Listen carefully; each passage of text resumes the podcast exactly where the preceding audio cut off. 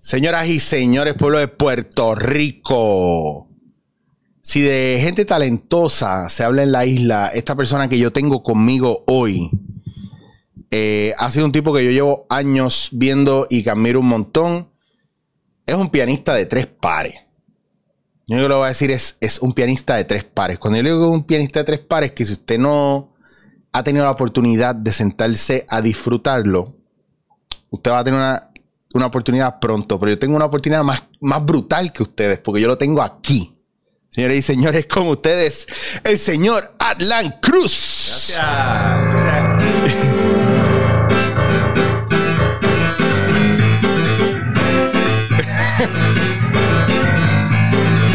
Me estás dando por donde me gusta.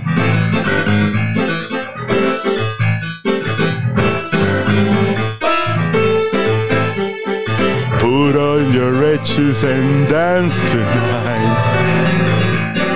Let's dance.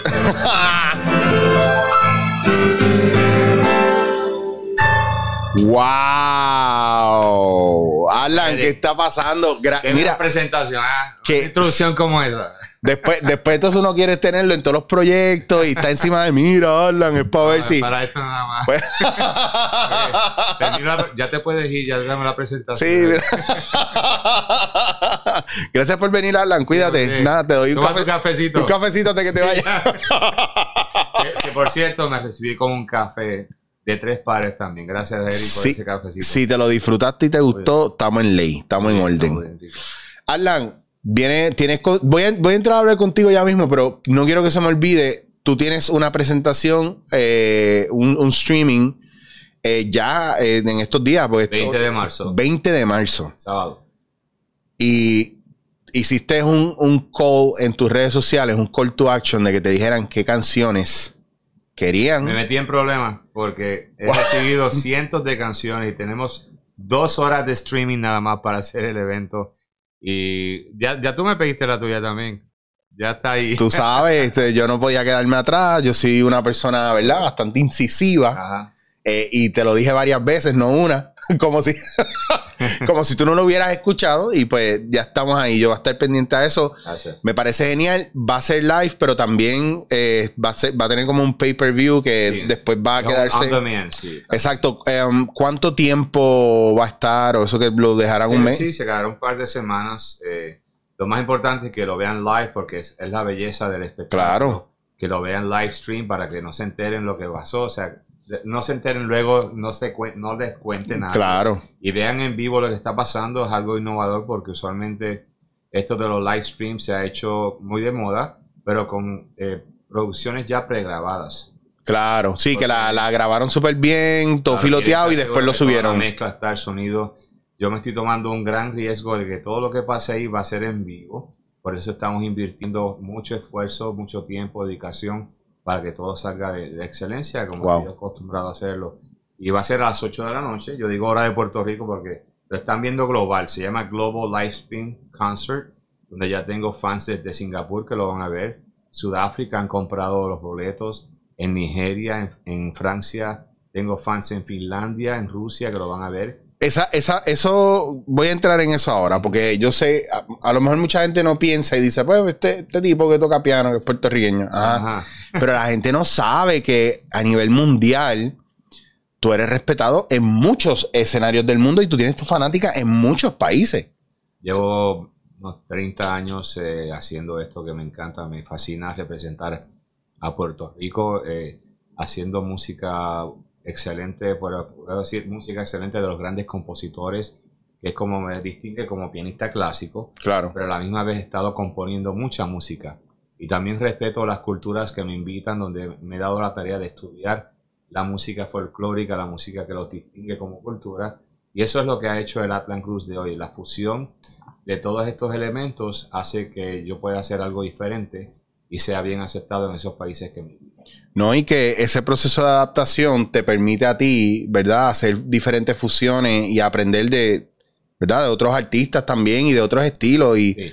y uno tiene su, su estilo que en, en estos tiempos es un poquito de muchos estilos hasta que tú creas, ¿verdad?, tu propia técnica, tu propio medio.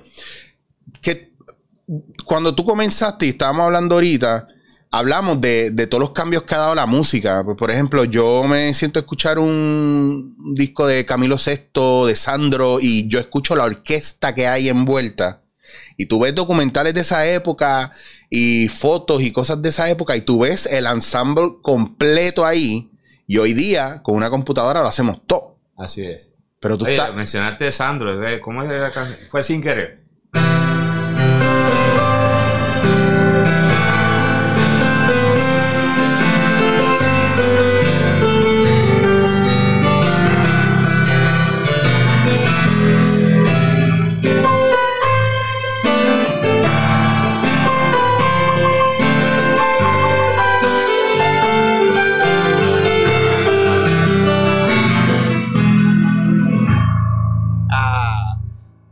Me, me llevaste a esa época de mami estar viendo la, la novela con Sandro. ahí. ¿Qué les puedo decir? No todos los días uno tiene a Alan Cruz en su casa que te dice, mira, pa, voy para el podcast, me llevo el piano y yo así.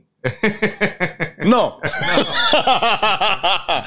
Mira, qué brutal. A mí, Gracias. aquí, es que aquí, aquí a nosotros nos encanta la música, a mí me encanta la música. Yo, para mí, toda la, la conexión emocional eh, viene a través de la música. Sí. para mí es algo bien importante y yo no soy músico, pero me encanta la música. Tengo mis discos. Tú sabes que abriste con David Bowie. Mira, tienes una, una colección de DVDs y CDs. Eso es impresionante. Aquí hay esto y nos tenemos que mudar porque si no hay, hay que hacer el museo ya con cosas de David Bowie que Así tengo es. por todos lados. Tengo los discos, quiero seguir comprando discos. Y ahora me volaste la cabeza desde que nos conocemos, donde quiera que yo vea algo de David Bowie. Me lo envía. Mira, mira lo que. estamos, estamos en el, eh, ¿cómo es? En el, en el eh, Bowie Mania. Ajá. Bien brutal. Pero es bien cool porque, ¿verdad? Son de esos artistas. Y aquí me voy a atrever a tirarme, ¿verdad? Lejito. Eh, pero muy cierto, son de esos artistas que desarrollaron su craft y es como tú, tú en un momento donde hubo cambio y la gente empezó a usar el synth y a hacer música electrónica y loops prefabricados o fabricando loops con, ¿verdad? Acordes sencillos y cambiando, moviendo, tú decidiste quedarte en tu craft que en un momento la gente habrá pensado, piano, piano acústico, clásico, de cola, ¿qué es eso? Eso, eso no va para ningún lado. No sabes las veces que me decían cuando empezó esto de la música electrónica. Ya yo ya era un concertista a mi, a mi adolescencia, concertista de música clásica, y me decían, ya eso va a morir. Esto de piano clásico, de los pianos de cola, ya va a otra dimensión, ahora todo es electrónico, enciérrate en tu estudio y empieza a crear música, empieza a crear sonidos. Y yo decía, todas esas horas de estudio se fueron por la borda, no, me voy a resistir. Y hoy día, como ves, ahí están jóvenes de 15, 16 años que ese es su norte, quiero ser concertista de piano. Es un instrumento que tiene más de 300 años.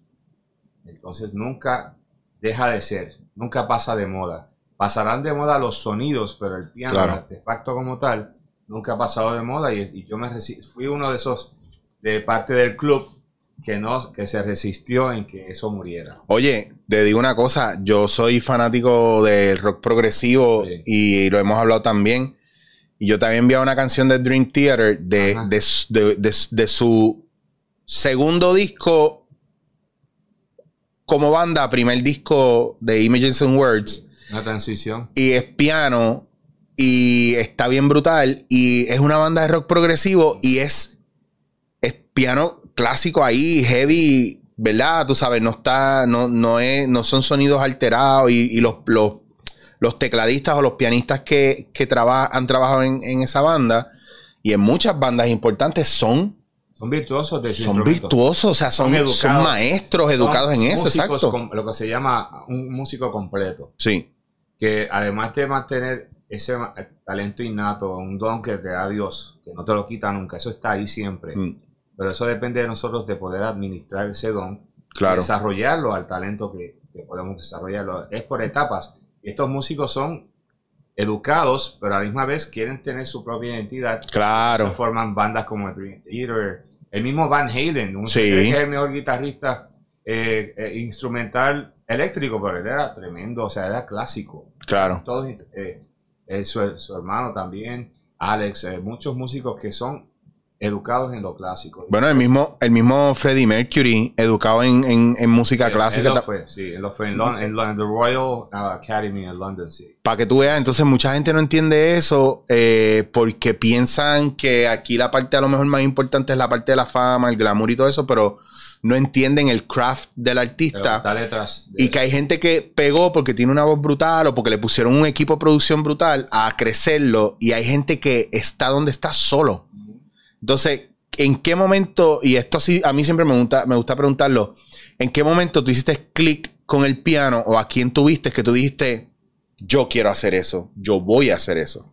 En- bueno, cuando yo crecía como adolescente veía eh, eventos, más bien eran LPs. Eran concertistas de piano como Rachmaninoff, esos pianistas rusos que tenían esas manos bien grandes. Yo quiero tener esas manos así, quiero tener ese tipo de alcance. Y empecé a practicar de esa forma ejercicios para que las manos se, se pusieran con, con esa fortaleza. Que tuvieran esa elasticidad también, porque eso estás caminando. eh, En, en eso del piano se llama la escuela rusa, la escuela húngara, la escuela alemana, la escuela polaca como Chopin, eh, Beethoven, la escuela alemana eh, de, Viena. O sea que yo quería tener esa técnica y pues eso, el reto era que demandaba unas 6 a 8 horas diarias de práctica para poder llegar a ese nivel. Wow. Yo veo, a veces yo veo conciertos con estos guitarristas bien brutales y yo veo, me- yo me fijo mucho en la, cómo ellos ponen las manos, ¿verdad? En el puente, cómo van corriendo, cómo van entre cuerda y cuerda y, y cómo cada dedo parecería un ente independiente totalmente. Y, está, y eso está bien brutal, pero es eso lo que tú dices. Yo escuchaba historias de Paco de Lucía como se metía 8 y 12 horas a darle a la guitarra clásica y el papá lo metía ahí a darle, darle, darle, darle. Y él se hizo Y no solamente era para ligerar, o sea, no para tener una técnica de súper dotado de ligereza, sino también para, eh, ¿cómo se diría? Pace yourself. Como que tengas tu propio paso, que te conozcas tu cuerpo. O sea, porque Ujú. te puedes cansar, te puede dar distrofia, te puede dar algo si no lo haces bien. El pianista que no, lo, que no sepa practicar la posición, mantenerse erguido. Yo puedo estar así dos, tres horas y no me canso, la espalda no se cansa y no tengo espaldar. O sea, hay, hay formas de hacerlo para que no te canses, por eso es parte de la práctica también. Y hay una postura en los pies también, porque yo he visto que yo he visto que no están sentados normal. Ujú. A veces tienen un pie un poco más adelante al otro y uno dice, no, Para porque es que tiene una... balance. Exacto, que a la- hay gente que me dice, no, eso es el pedal, el pedal, y yo digo, eso no es pedal, eso es, eso es, tiene que ver con otra cosa, pero no sabía y ahora lo dijiste que es el balance. El- la fortaleza sentado. de un pianista debe, no debe salir del antebrazo, ni de las manos, ni de la muñeca, porque ahí sí que te va a dar la enfermedad esa del tunnel. Sí, La fortaleza sale del core, de acá atrás, de la espalda baja, para que entonces puedas mantener ese balance y hacer las escalas, por ejemplo.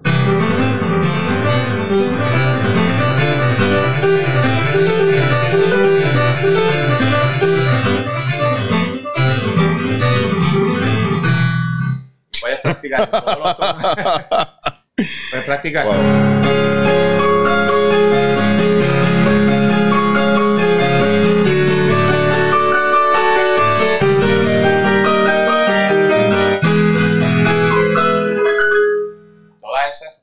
Ese balance, todo Claro. ese ejercicio, a veces me toma hasta una hora, solamente calentar. wow. hora. Luego de eso, empiezo a practicar memoria, mantener la memoria de lo que aprendí un año atrás, dos años atrás. Esa es, es- it- it'll trigger your mind. Pero cuando, cuando tú dices memoria, es memoria de... Todas las piezas de- que yo Ah, ok, tengo que tocar de memoria. Claro. no se lee. ok. Entonces, de memoria, porque quiero, tú quieres que eso sea parte de ti como un actor. Tú no vas a estar leyendo un libreto en una obra de, de teatro. Ujú. Va a ser de memoria. Mismo con el pianista, Digo, yo conozco dos o tres que no están leyendo el libreto, pero entonces hacen la obra como si estuvieran leyendo el libreto. más o menos. Dale punchline, dale punchline. Es que lo que pasa es que hay personas que, pues, en, en obras de teatro, no, no es que estén leyendo un libreto, pero hacen la actuación como si estuvieran leyendo un libreto.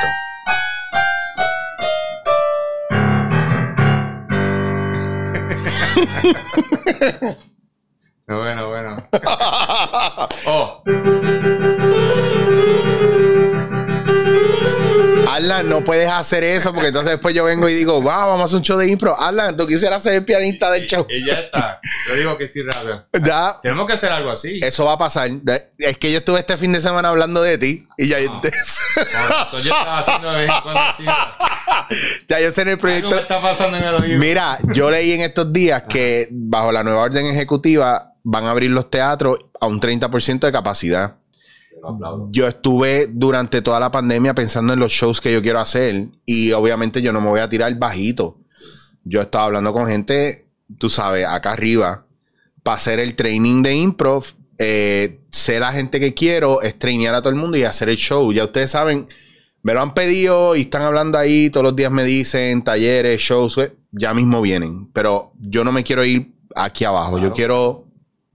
I'm thinking big. Y thinking big no es un ensemble de 80 personas. No, somos 5 o 6, pero que los 5 o 6 que seamos es gente de tu calibre, de mi calibre y otros compañeros que yo sé que Yo sé que Van a trabajar. Que, ese- que crearían ese proyecto, porque no, no todos los días se hace un proyecto con Erika. no. Y yo estoy. aprovechar eso. Oye, y una cosa que yo te digo, para mí la improvisación es muy importante porque te libera de muchas cosas y no te pone a dudar.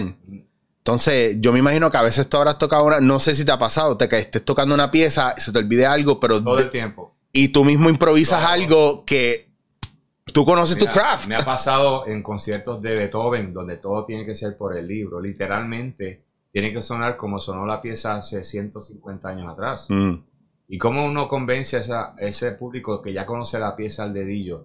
Ahí es donde ellos se impresionan y dice, él, está, es, él cometió un error, pero lo hizo con clase y elegancia. Así que es cuestión de hacerlo bien. Si right. va a cometer un error, lo haces de esa forma. Imagino que pensarás que estás improvisando, si te olvida una línea, hace algo, pero es una forma de tú mantenerte en el personaje, mantenerte Claro. en la línea de pensamiento. Sí, porque tú, estás, tú lo que estás es channeling Mm, um, the character, Ah, bien. ¿verdad? El, el- yo estoy yo estoy dejando que el personaje viva a través de mí. Sí, Incluso este fin de semana que estábamos filmando, me pasó que estuve en una disyuntiva improvisacional porque un compañero está haciendo su escena y me provocó, ¿verdad? Darle un abrazo en medio de la escena, pero no se lo di.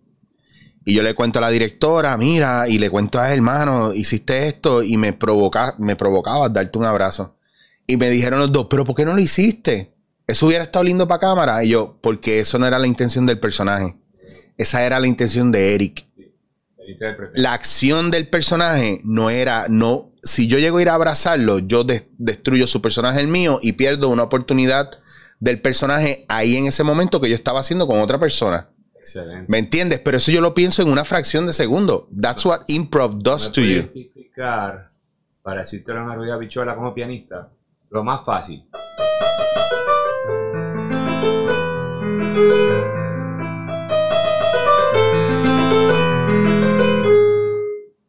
Esa última nota me turbé. Eso Ujú. no era Beethoven. Si yo cometo ese error, tengo que salir con elegancia.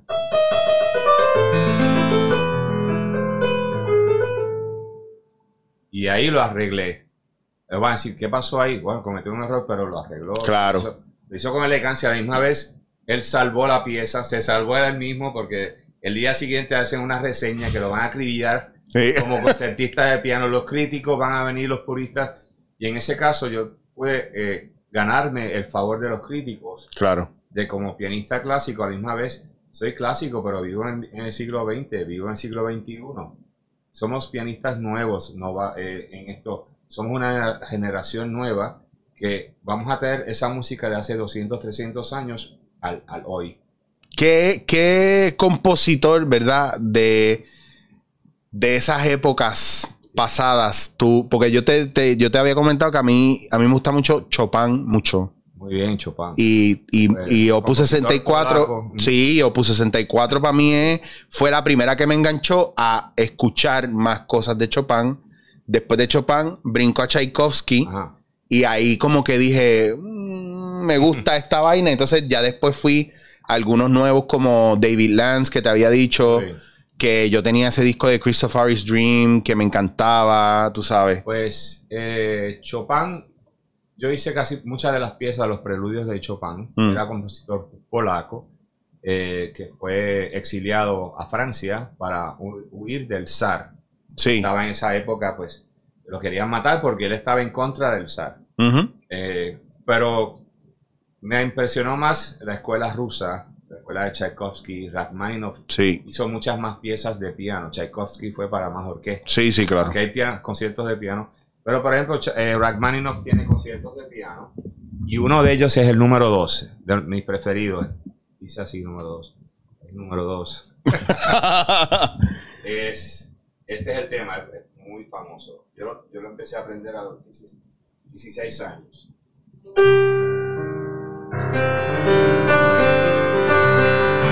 años. Diablo.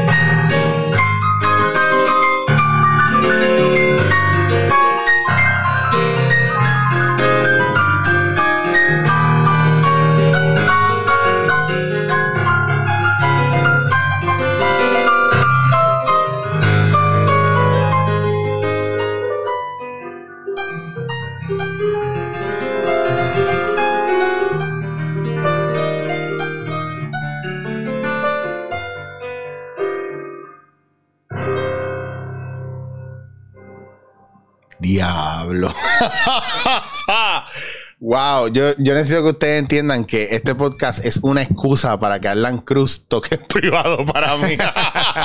Se te dio, se te dio. wow, mano. Que- Estoy tratando de no ser efusivo como, como uno lo es con un piano de verdad. Esto para mí es un juguete. claro. Eh, trato de aguantarme, si no voy a estar rompiendo. No, teclas. es, es que te he visto La- y tú. La fortaleza Sí. que uno eh, le mete a esto es para hacerlo en un piano de cola de concierto. Piano de cola aguanta cantazo heavy, Exacto. porque, o sea, de el- la postura y, el, y el- la fuerza, ¿verdad? Porque volvemos a lo mismo, si fuera de los brazos, solamente la, viniera la fuerza de ahí, pues no es tan potente como del core y, del, Sí. y el cuerpo y la postura y las piernas. Entonces, tú tienes un mejor grip. Es como, Así es, como, el grip, exacto. es como, el que hace boxeo. Yo, yo estuve entrenando boxeo, ¿verdad?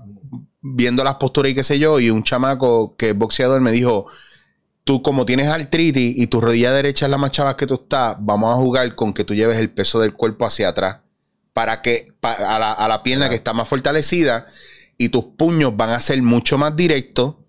Vas a, vas a conectar mejor y van a tener mucha más fuerza. Muy bien. Y al otro, y lo empecé a aplicar porque tengo mucha conciencia de eso. Sí. Y ahora, cada vez que tiro, él me dice, ¿Viste? Notas la diferencia, te sientes más seguro en el puño, no estás titubeando, El no te vas a sí. lastimar, hay un balance. Estás canalizando esa fuerza. esa Right. energía. Y eso se nota mucho en el piano, es bien físico. Aquí yo estoy canalizando demasiado, estoy pensando de más porque no quiero que se escuche distorsionado. ¿no? Estás controlándolo. Sentir demasiado. Pues si fuera un piano de cola de 10 pies, como el que tengo en mi casa, estoy pensando estar en ese teatro, sala de conciertos con 3.000 butacas llenas, 50 a 100 Wow. músicos alrededor de ti. Wow. Una sinfónica ya empieza a ser sinfónica desde los 60 músicos rodean- rodeando el piano.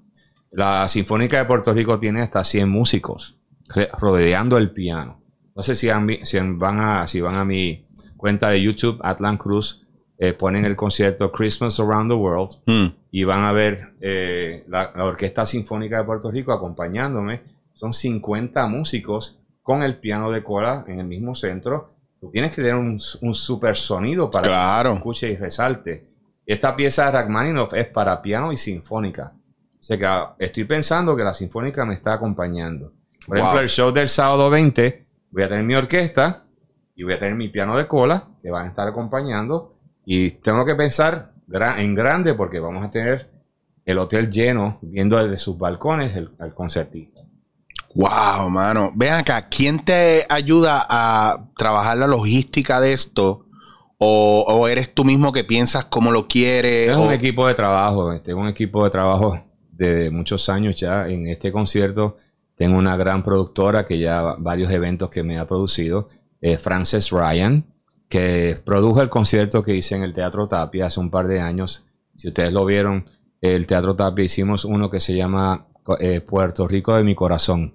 Fue un concierto bellísimo, una velada muy linda eh, con invitados como Alberto Carrión, que ustedes conocen las canciones de él de Puerto Rico. eh, eh, él, él es el compositor de Los Colores de mi Tierra en él, el es- cine. él estuvo este fin de semana en la filmación Eh, que estuve. ¿estuvo allá? Claro, Ah, sí, estuvo, él fue, él fue Camil. Eh, fue par de gente que eh, después van a ver, ¿verdad? No digo mucho porque, pues, pero est- estuvo y tuve la oportunidad de hablar con él Ajá. un rato y está brutal porque a veces nosotros, y especialmente la juventud, no conoce su historia. Pero la conocerán porque Sí. son, eh, son legados que, que todavía son leyendas vivientes, como el mismo Don Alberto, que el Amanecer Borincano, que eso es como un himno nacional para, para Puerto Rico. Eh, tuve otro invitado como Chalí Hernández, el hijo de nuestro Rafael Hernández, que cantó preciosa allí con nosotros, can- Wow. cantó piezas de su papá. Es que eso es un gran honor. ¿Te ha pasado que, que tengas una persona que admires un montón, pero heavy, heavy, heavy, y que alguna vez hayas pensado, eh, wow, esto no se va a dar, poder hacer algo con esa persona y de repente lo logras y se da, o todavía tienes ese, esa, esa persona ahí que tú admiras y no has podido llegar para tocar con él o con ella o, o collab? o- Llegó, llegó un momento, tuve una frustración en, en- en cuando era adolescente, que tuve un concierto en España y no se me dio Mm. hacer algo con un artista que admiraba mucho. Y como que ya me desconecté de ese, de ese sentir, como decir, si algún día se da, Ok. se da. Y ahora es como que mientras menos me lo imagino, se me ha dado. Por ejemplo, di un concierto en Brasil y, y vino, conocí, conocí su esposa en ese momento, una gran cantante famosa, que no era Xuxa, que no otra cantante famosa en Brasil, y su obsequio para mí, por yo invitarla a mi concierto, me regaló, me obsequió con una jersey de su esposo Pelé, firmada. wow. Yo, no, yo, no, es- yo no me podría soñar, yo quiero una jersey de Pelé firmada. Eso es como algo imposible. Claro. De repente sale con la jersey. O sea, son cosas que son bendiciones, que uno sin esperarlas, pues a veces voy a conciertos en, en otros países que aparecen eh, un artista que está en receso, no está viajando y es muy famoso, y me llaman y me dicen, está el artista tal en este país, está descansando en su casa, quieres reunirse contigo, conocerte, da- darte la bienvenida a su país. Cuando lo conozco, mientras hablamos, decimos, vamos a hacer algo juntos. Yo, ¿what? O sea, o sea, él cobraría Wow. quizás 10 mil dólares por cantar una canción. Y se da, es decir, quiero hacerlo contigo y se da. Es algo, es una gran bendición poder hacer cosas así con artistas de, este, de renombre. Wow, yo me quedo bobo porque yo, a mí me han pasado cosas también a mi magnitud, obviamente, que me vuelan la cabeza. Trabajar con la gente que yo trabajo hoy día, cuando toda la vida yo los estuve viendo y de repente he tenido la oportunidad de dirigirlos o de trabajar con ellos o de que ellos confíen en mí para algún tipo de coaching, de upgrade, de verdad, de su propio Mm. craft, ¿me entiendes? Sí. Está brutal con los de aquí, imagínate Mira, el proceso Yo afuera. tenía- Yo, a los 16, 17 años hice un concierto en honor a la música de Puerto Rico y terminé el concierto con un arreglo que hice, adaptación al piano de nuestro Rafael Hernández. Eh, hice Preciosa, Capullito de Lelí, terminé con el Cumbanchero. Usted sabe quién estaba en primera, en quinta fila, que son los mejores asientos, Mm. con su sobrina, con sus nietos allí, la viuda de Rafael Hernández Wow. estaba allí. Desde ese entonces ella ha ido a todos mis conciertos, ella estaba ahí en primera. Otra, otra ha sido Doña Vera, eh, Doña Vera de, de Clemente, viuda de Clemente, que en Mm. pan descanse. Eh, ha ido a mis conciertos de Bellas Artes y yo siempre, a, a través de mi papá, de- como él hablaba de Roberto Clemente, tengo Claro. que conocieron a Roberto Clemente y yo lo admiraba cuando yo veía los videos, yo decía, esa disciplina que él tiene ahí, yo la puedo aplicar a mis manos Claro. como los deportes y las artes van de la mano. Y ver a Doña Vera ahí como fan. Claro que eso cosa. está- Soy- ahora soy muy amigo de su hijo, Roberto Clemente Hijo, y que si está viendo esto, un grande abrazo. Y son, son figuras que uno no te imaginas que va a pasar algo después, que Claro. haya una, una amistad estrecha. Eso está, mano, eso está bien cool porque nosotros somos una generación joven, creativa y eh, las artes son bien importantes. Y la pandemia dio una oferta heavy con el hecho de que nosotros no pudiéramos ayudar a la gente a hacer su, su trabajo emocional a través de las mismas artes porque no nos pudimos congregar. Y por redes tú haces cosas, pero it's not the same. No, la gente me pedía talleres por redes y yo decía, es que no es lo mismo. O sea, o un show por redes, no es lo mismo. Y aún así, lo que tú vas a hacer trasciende, porque a nivel musical, la música Sí. ayuda a conectar mucho más rápido. Ya hay una cuestión vibracional, pero hay una cuestión de nostalgia también. Cuando tú estás tocando una canción de un artista y llega un acorde que tú lo sientes bien fuerte, que es lo que a mí me pasa, por ejemplo, cuando yo tengo ahí el disco de Ipaliachi de León Cavallo, que me encanta, y es Plácido Domingo, y esos primeros acordes al comenzar, que, que son cuerdas, que es como un... Y él empieza a recitar. Ajá. Mente preso de un delirio. Y entonces empieza con esas cuerdas y esos, ese- y esos tonos bien agudos, como, como, like, Está bien, te lo voy a- Dark, te voy a- dark. Esto es lo que tú quieres decir.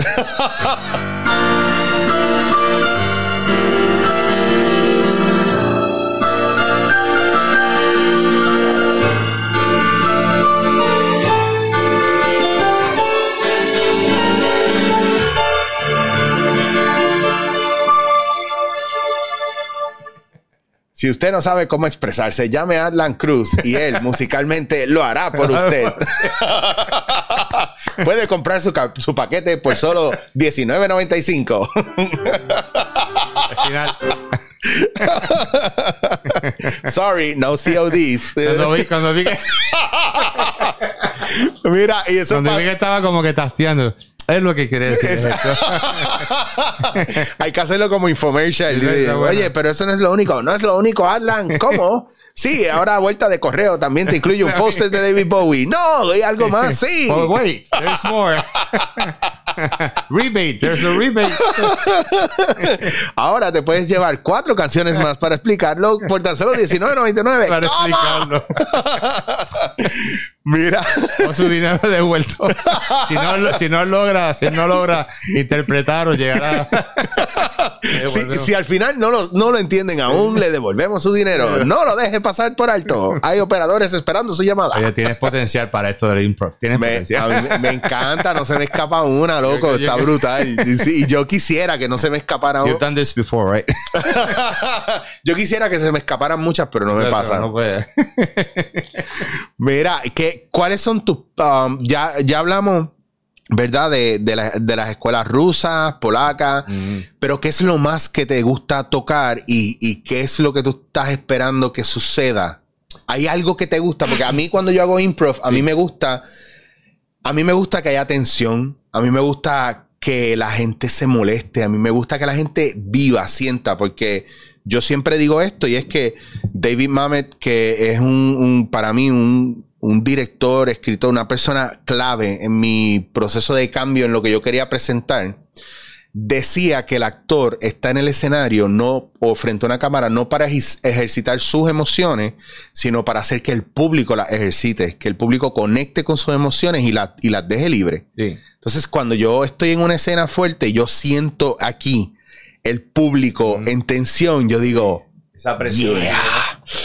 Ok, ahora es que ahora estamos acá arriba en el roller coaster. Están arriba, están viendo el paisaje. Ahora es que yo los voy a hacer ir abajo.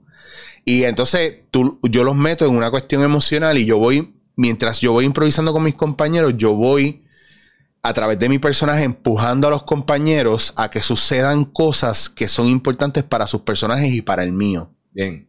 Entonces, ¿qué? Háblame de esa de ese alquimismo tuyo. Eh, un Rachmaninoff, como la pieza que yo toqué hace 150 años, he was the rock star.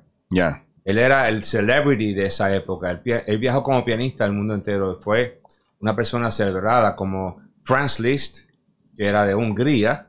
El, tipo es elegante. Él fue el que hizo que el piano fuera un, un, instrumento principal en los conciertos. Lo ponía de perfil. Él tenía un perfil bastante elegante. Entonces llevó al piano a, otra, a otro nivel como solista. Entonces, ellos eran los rockeros de esa época. Y hoy día, pues, si me preguntan cuál es mi, la, música preferida a llamar, yo diría que es mi propia música. Porque mi propia música son partes de experiencias que yo he vivido en estos países y he podido aprender la música de esos grandes pianistas y le hago una fusión. Han sido inspiración para lo que yo hago. Claro. Te lo, voy a, te, lo, te lo demuestro, te lo interpreto musicalmente. Muéstranos, por favor, Alan Cruz. Alan Cruz usa el producto que vende. Porque, por ejemplo, a mí me encanta la música rock. Yo llegué a los Estados Unidos, yo tenía 17 años. A mí solamente me permitían tocar música clásica. Pero yo llego a otra cultura, a los Estados Unidos, se amplía mi mente, empiezo a escuchar rock de los 80 y me lleva a otro nivel y empecé a fusionar mi música clásica con el rock. Entonces, esa parte que tú hablas de la montaña rusa empezando desde la cúspide, eso para mí es llevar un concierto mío con la banda que tengo, con la orquesta ahí, tocando rock de esta forma.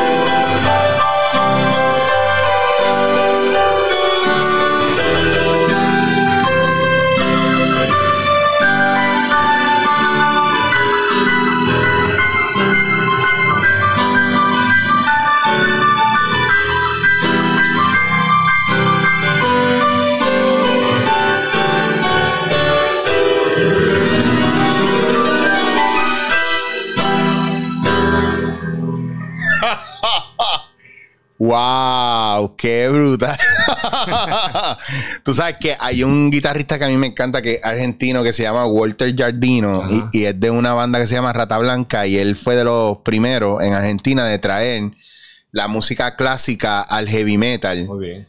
Eh, porque en esa época no había esta cuestión del internet. So, si alguien más lo estaba haciendo y él, y él era músico eh, eh, clásico, eh, hacía música clásica. Y, pero era metalero. Entonces fue como comerse música clásica, música clásica, música clásica. Y de repente, cuando monta sus bandas y qué sé yo, llega a un punto donde está Rata Blanca. Y cuando tú oyes la progresión y las composiciones de lo que hace, tú dices, espérate, pero es que esto ellos están tocando heavy metal, pero lo que le está tocando a la guitarra es clásico. Bien. Entonces, esas cosas así a mí me vuelan la cabeza porque la música que a mí me gusta me reta el oído. No sé si eh, la gente, porque ahora mismo yo escucho, yo puedo escuchar reggaetón, yo puedo escuchar trap, yo puedo escuchar salsa, whatever, you name it, y yo lo disfruto. Pero si para yo hacer cualquier proceso creativo, mi droga, mi enhancer neurológico, para yo irme a otra dimensión, es cosas que me reten el oído. Muy bien. Que, que, sea como estar en un en track corriendo y que entonces cuando empiezan a hacer contratiempos o cosas así bien brutales o, los mismos pizzicatos que me gusta escuchar, ¿verdad? En diferentes melodías que vienen en un momento clave, me, me, me vuelan la cabeza y de repente me, me activan. Ajá. Esos pizzicatos que da.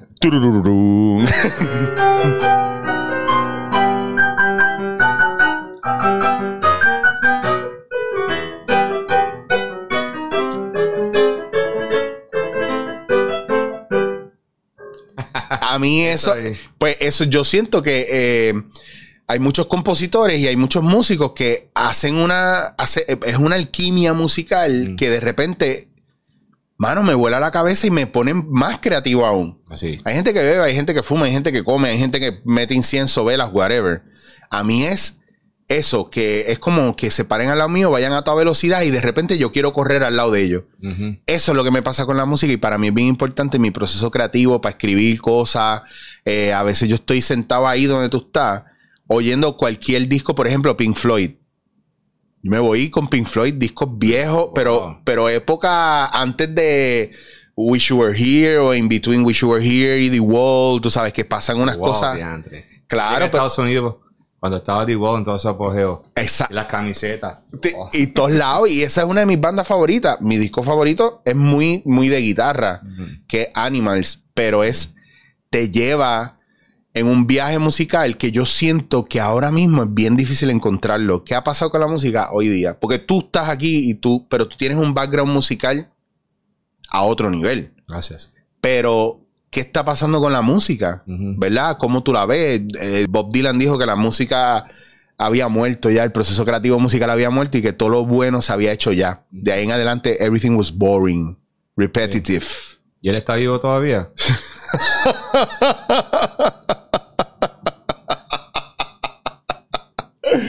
ah, claro. meme. Ajá. Mm. Yo te tengo que zumbar un. Oh, I, see what you did there. ¿Cómo lo ves tú eh, eh, a nivel musical? Eh, tiene valor lo que él dijo. Nada, o sea, mi respeto a él como artista es póstumo. Sí. Pero cada artista, el rey sabio Salomón dice en la Biblia, en los escritos de, no sé si es Eclesiastés o Proverbios, no hay nada nuevo sobre la, en la faz, no hay nada nuevo en la tierra, todo ya existe. Estamos hablando de alguien que lo escribió miles de años atrás. Claro. Es decir, que todo lo que tú tomes está siendo influenciado por tantas experiencias, por tanto, tanta excelencia.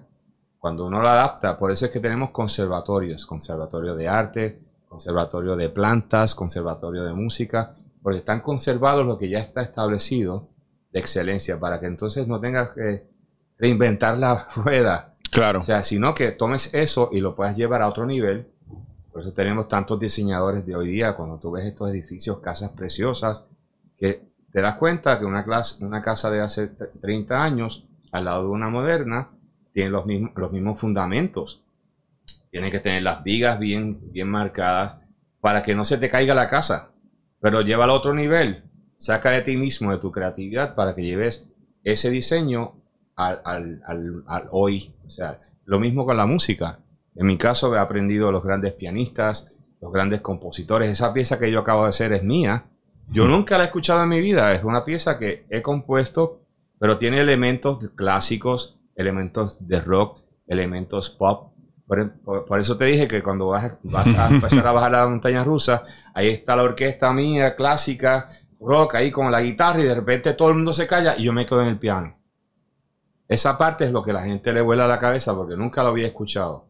Y es algo fusional que me, que me, eh, que me identifica como lo que soy.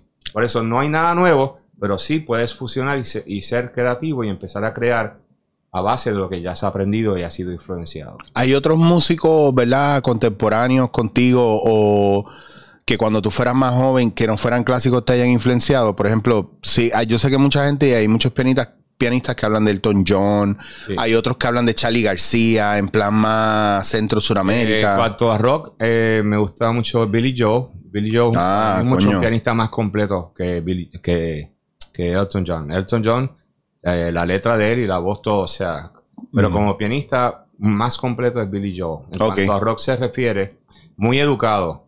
De hecho, él es un compositor de sinfónica. No sé si han escuchado piezas compuestas por Billy Joe para sinfónica.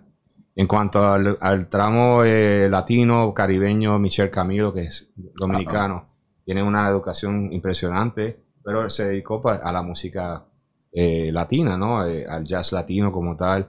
El, cubano Gonzalo Robalcaba, que toca unos danzones muy lindos. El mismo Richie Ray, que tomó la música clásica y la llevó a la salsa.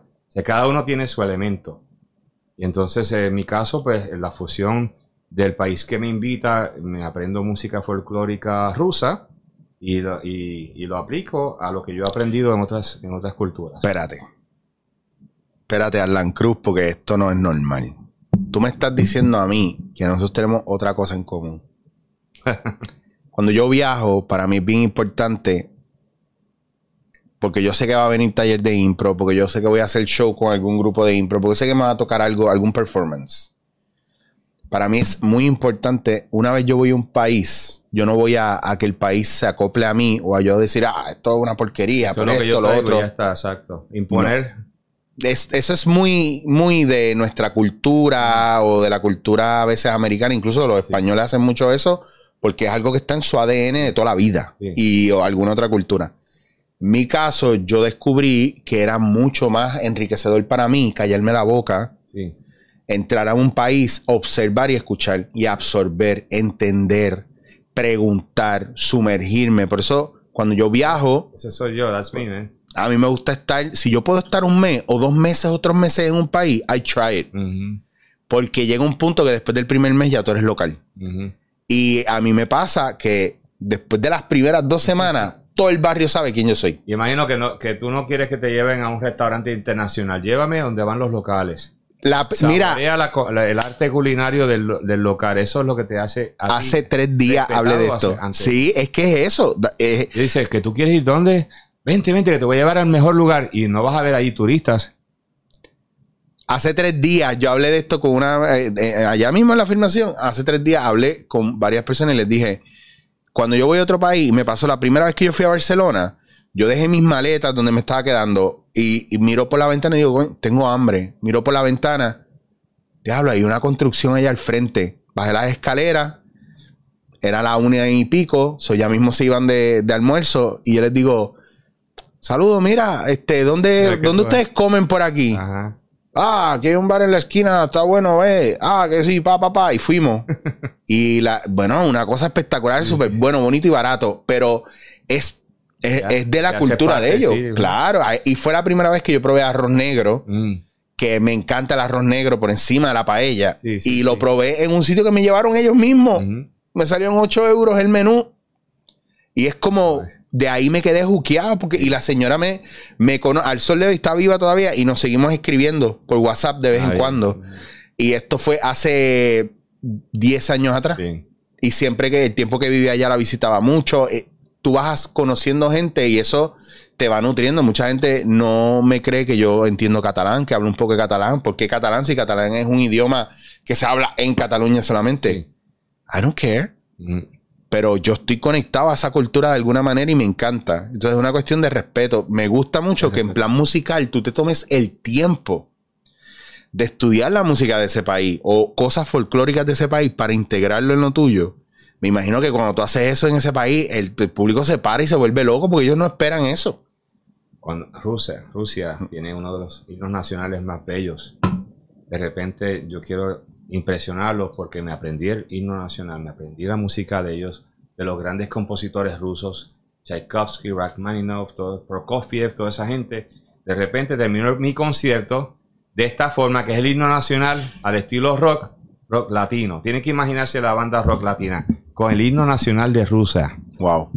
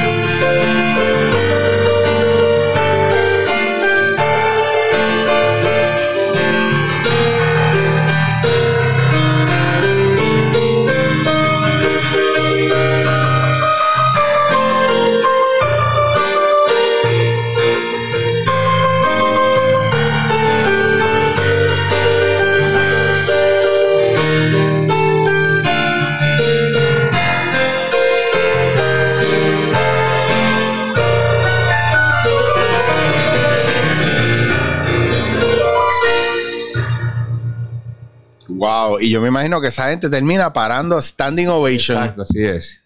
Porque Wow. ellos ven que eso no salió de la nada. O sea, se, se nota que vino un pianista internacional extranjero del Caribe. que hace un pianista del Caribe en Rusia cuando hay tantos pianistas en Rusia? Es como ir a bailar a casa del trompo. y ellos digan, él, él hizo su asignación. Se aprendió nuestra música, se aprendió nuestro himno nacional. Hizo una fusión, fue respetado. Yo lo hice con mucho respeto. Claro, me doy a la tarea de estudiar bien, respetarán lo que estoy haciendo, porque si están los puristas que solamente reciben el himno nacional como se debe, pero como en Estados Unidos todo el mundo hace el himno nacional como, como mejor ellos crean que se toque, ¿no? Claro. Pero hay países que hay que hacerlo como se debe por el libro. Pero en Rusia les encantó la idea de, no, hazlo como tú quieras. Lo diría en ruso, pero no me sale. Y entonces lo hice con mi banda, con la banda que tenía de, de- de invitados y eso fue algo que me llevó a otro nivel de respeto porque entonces saben que vino un artista a apreciar y a respetar su cultura. I love it. De verdad, yo, yo, yo siento que. Mira, mano. de- a- a- para mí es tan importante que se siga elevando la, la cultura, ¿verdad? Y más a través de las artes y gente, ¿verdad? Como tú, que son músicos de excelencia, que puedan, aparte de llevar el nombre de Puerto Rico en alto, es el viaje este de. Lo que inspira es lo comprometido que tú estás con tu craft. Y que tú apostaste a que tú ibas a hacer algo que mucha gente a lo mejor desistió dejar atrás. Y yo siempre he dicho que mucha gente me tilda de loco porque yo estoy bregando lo de la improvisación y hay productores que me han dicho no puede, o, o o incluso hasta relacionistas públicos me han dicho no digas que es impro porque la gente no entiende eso. Y yo me he tomado, ¿verdad? Todo mi tiempo y con calma a que no me sigan llamando comediante, a que no me sigan llamando stand-up comedian, que me llamen actor improvisador o improvisador. Pues llevo veintipico de años bregando improv a un nivel no purista, pero sí de profundidad. Entonces, esa parte es bien importante y me, de verdad que me enorgullece mucho y me, me- me encanta que estés aquí. Gracias. No te voy a quitar más tiempo, vamos a hablar del show. Muy bien. Háblame de canciones que van a estar, dime que si se puede saber o Claro, tú quieres sí. que, que por lo menos dime Eh, dos o tres, porque yo sé que hay algunas que van a ser una sorpresa. Yo le llamé romance porque estamos en una época que hemos estado apreciando tanto nuestra, nuestra vida, nuestras bendiciones de el amor. Eh, romance no solamente uno piensa en pareja, piensa en todo, piensa en la familia, en tus hijos, en tu familia. Y uno se alegra tanto cuando ve la familia después de estar lejos tanto tiempo. Eh, y hay un romance ahí, hay un, hay un amor.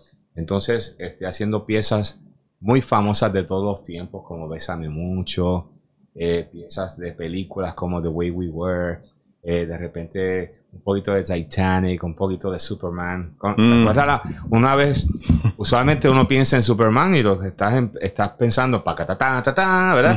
Pero la pieza romántica. ¡Wow! Que eso es él bajando a Lois Lane. Exacto. Está volando ahí.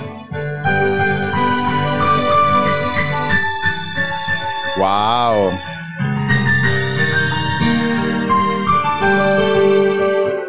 Ah. Diablo, me mataste ahí. De repente estás viendo Braveheart.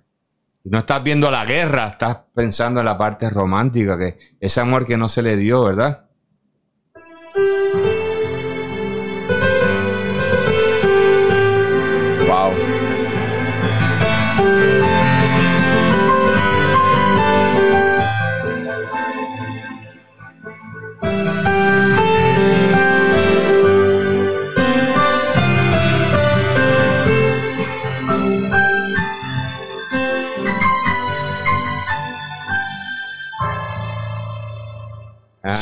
Killer. de repente estás viendo a Gladiator, estás pensando en la matanza, en los leones, pero no se te olvide la parte romántica.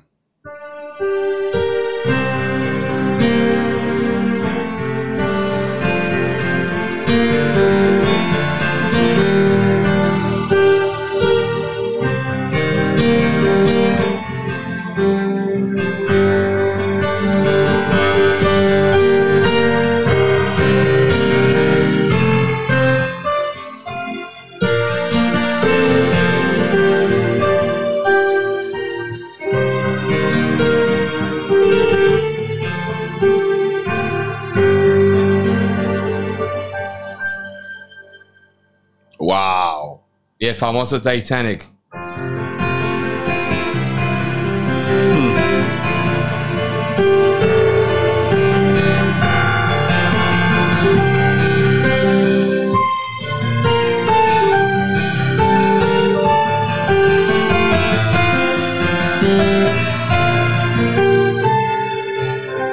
Y esta.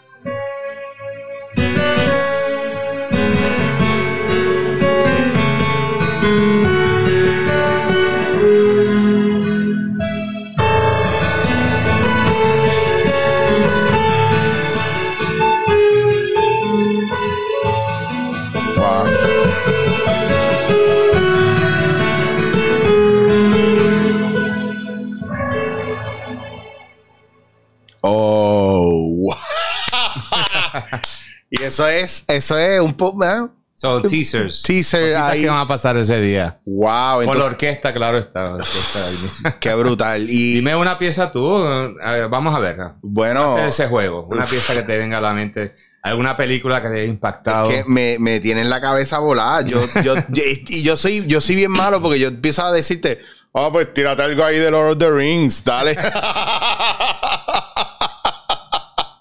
no.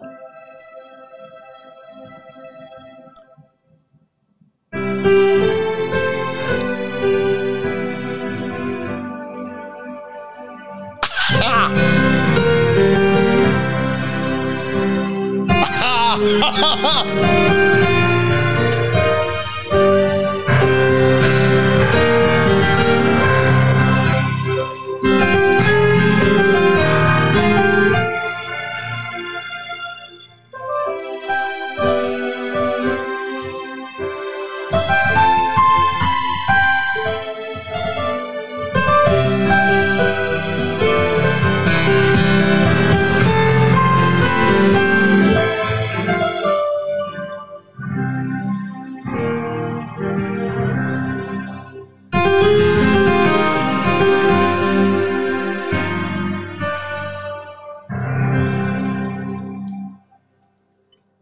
Así.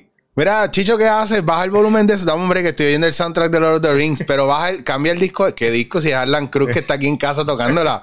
I'm sorry, what?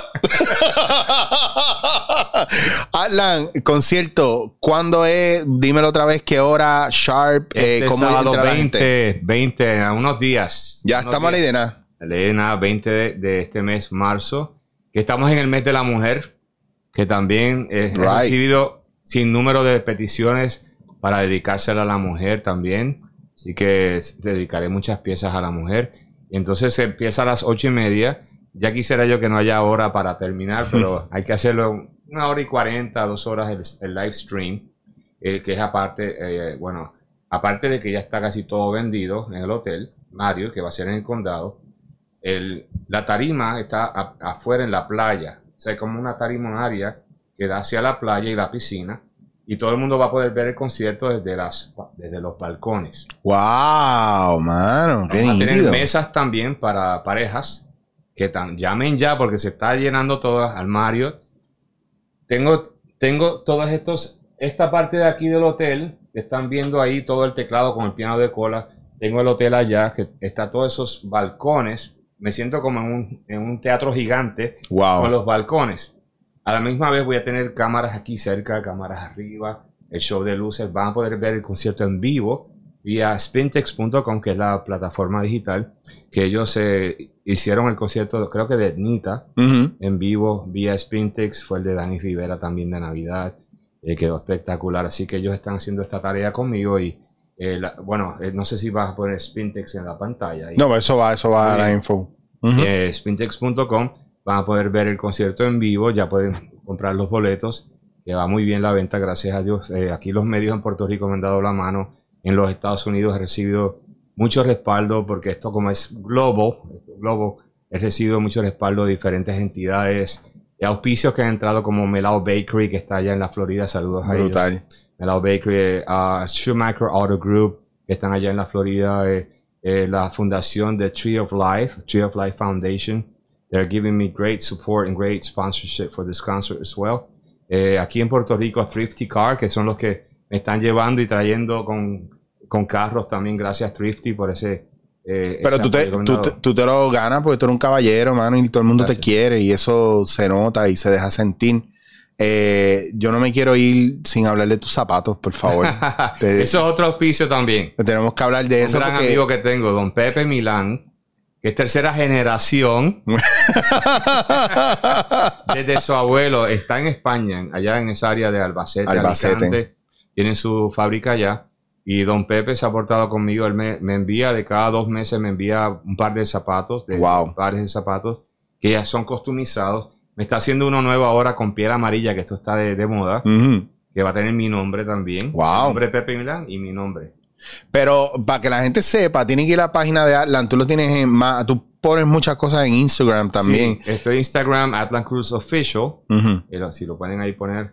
Eh, es una página que he tenido que hacer provisional porque la otra me la hackearon, pero la estoy recuperando poco a poco. Muy bien. Me están ayudando con eso. Eh, la que está fuerte, fuerte es Facebook.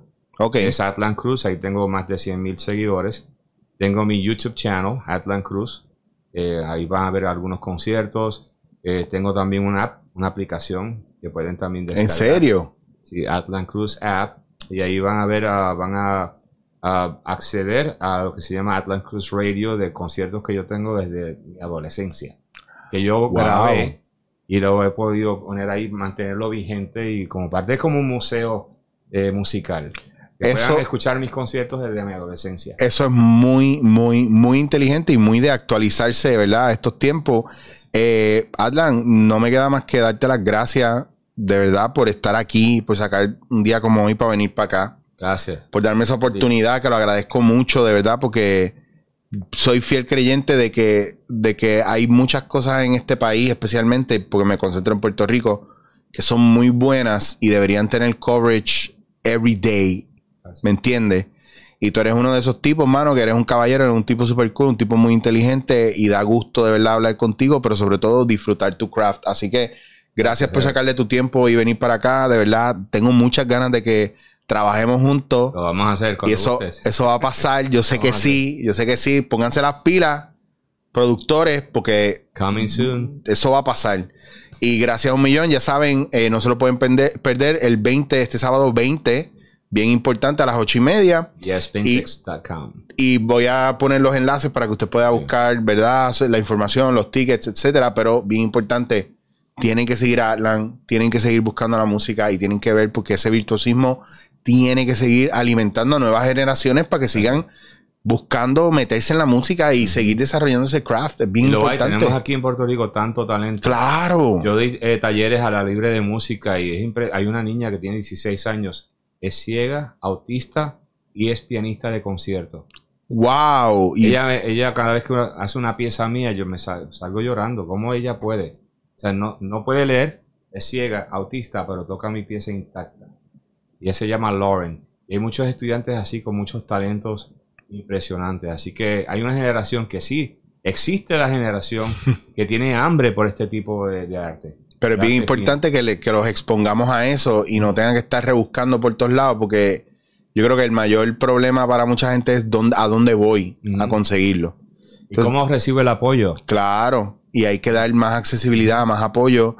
Y nosotros que no tengan que pasar por lo que hemos pasado por nosotros, que hemos tirado solos y después es que, tú sabes, gracias a Dios van cayendo las cosas en su sitio. It's good.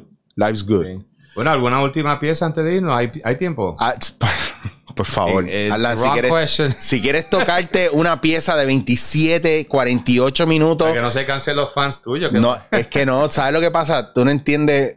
El espacio mío es un mm. espacio de crecimiento, desarrollo y de sanación. Mm. Y esto que está pasando es una bendición de desarrollo pero a nivel vibracional, lo que hace la música, yo sé que par de gente va a escribir, y estoy claro con esto, de que esta música le ha, les ha traído luz. Así que, por favor, la pieza que tú quieras, just go to your roots, man. gracias. Voy a hacer una de las piezas. Y con, contigo voy a cerrar. No voy a hablar más nada después de que tú sigas. Eh, uno de mis invitados, además de Ana Rocío, que va a estar cantando, va a estar Edwin Sepúlveda, saxofón, Fabiola Muñoz, cuatrista, vamos a hacer piezas de Rafael Hernández, cuatro, piano y orquesta. Y esta es una de mis piezas que la llamo New Generation. vamos a hacerla Esteban Micheo, de parte de los tres pianistas, que somos también un junte que hemos hecho, ¿no? Ustedes habrán escuchado los tres pianistas. Esta vez va a ser Esteban y este servidor. Vamos a hacer un dúo a cuatro manos. Es una de mis piezas que se llama New Generation. Que la disfruten y con esto cerramos, ¿verdad? Gracias. Chao. Gracias a ti.